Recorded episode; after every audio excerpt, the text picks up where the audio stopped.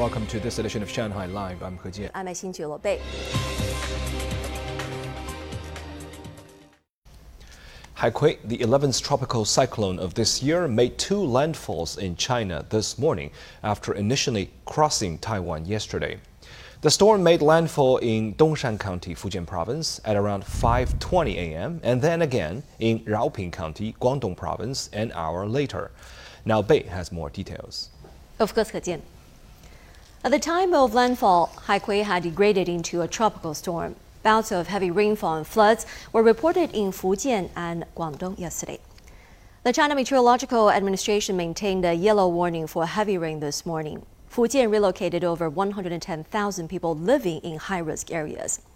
Firefighters had to pull several people out of a parking lot in Siming District, Xiamen, after they became trapped in a flash flood. Forecasters say Xiamen and other coastal cities are expected to receive from 150 to 300 millimeters of rain by Thursday. The cities of Fuzhou, Xiamen, Putian, and Quanzhou closed schools today. A fire engine carrying nine people was washed away by floodwaters at 4:15 this morning in Yongtai County, Fuzhou. As of 4 p.m., one was killed, two were still missing, and six people have been rescued. Coastal cities in Guangdong province such as Chaozhou and Shantou also closed their schools today. Raoping County, Chaozhou launched a series of inspections on reservoirs, areas with a high risk of mudslides and houses to eliminate potential safety hazards. According to the National Railway Authority's Guangzhou branch, nearly 400 trains along the Hangzhou, Shenzhen, and Meizhou and Shantou were suspended starting at 4 p.m. yesterday.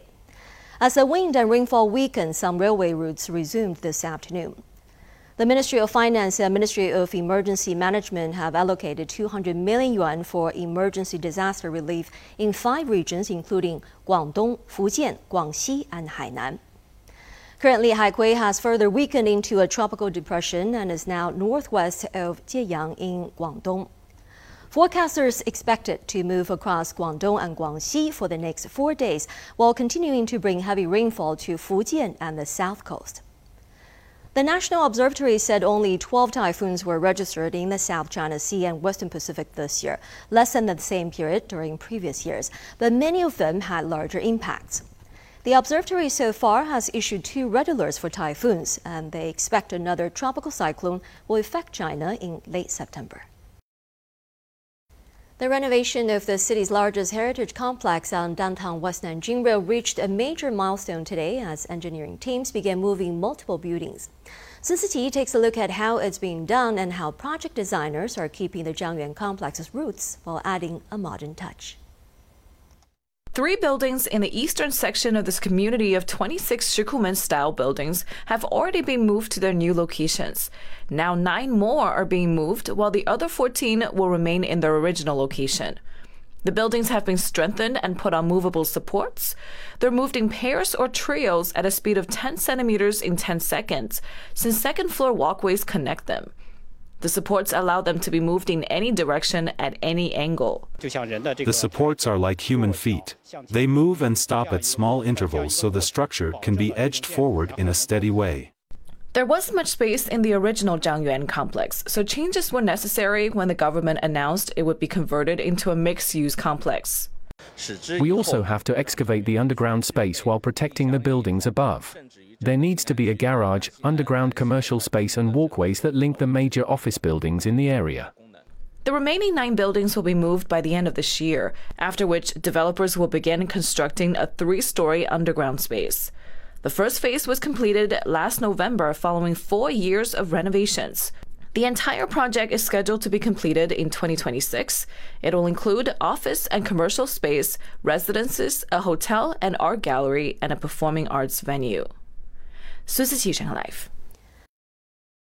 Chinese player Zheng Qinwen advanced to the U.S. Open quarterfinals on Monday in New York City, securing a 6-2, 6-4 victory over fifth seed Ons of Tunisia. This marked Zheng's first win against a top 10 player and her first time reaching the final eight at a Grand Slam event. event. Stephen Rancourt has more. In her best Grand Slam performance to date, Zheng dominated the first set and kept the momentum going in the second by building up a substantial lead, surging ahead 5 2. However, Zheng's attempt to serve out the match met with a temporary setback and she encountered a missed match point at 5 3. It took Zheng three additional match points to secure the victory.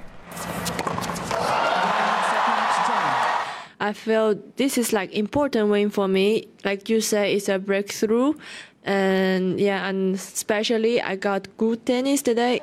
As she's headed into her first Grand Slam quarterfinal, 20-year-old Zheng Qinwen says Asia's first Grand Slam champion, Li Na, was an inspiration for her major breakthrough.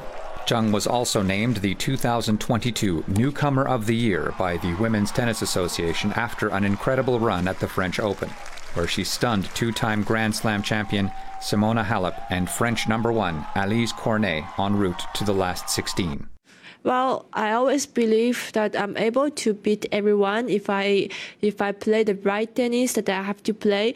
Of course, the opponent will also play good. There's going to be a lot of competition inside, but I mean, I believe that if I'm really there fighting for every point, I mean, things gonna happen. Zheng is set to face Arina Sabalenka of Belarus on Wednesday for a semi-final spot after she defeated Daria Kasatkina of Russia 6-1, 6-3. Stephen Rancourt, Shanghai Live.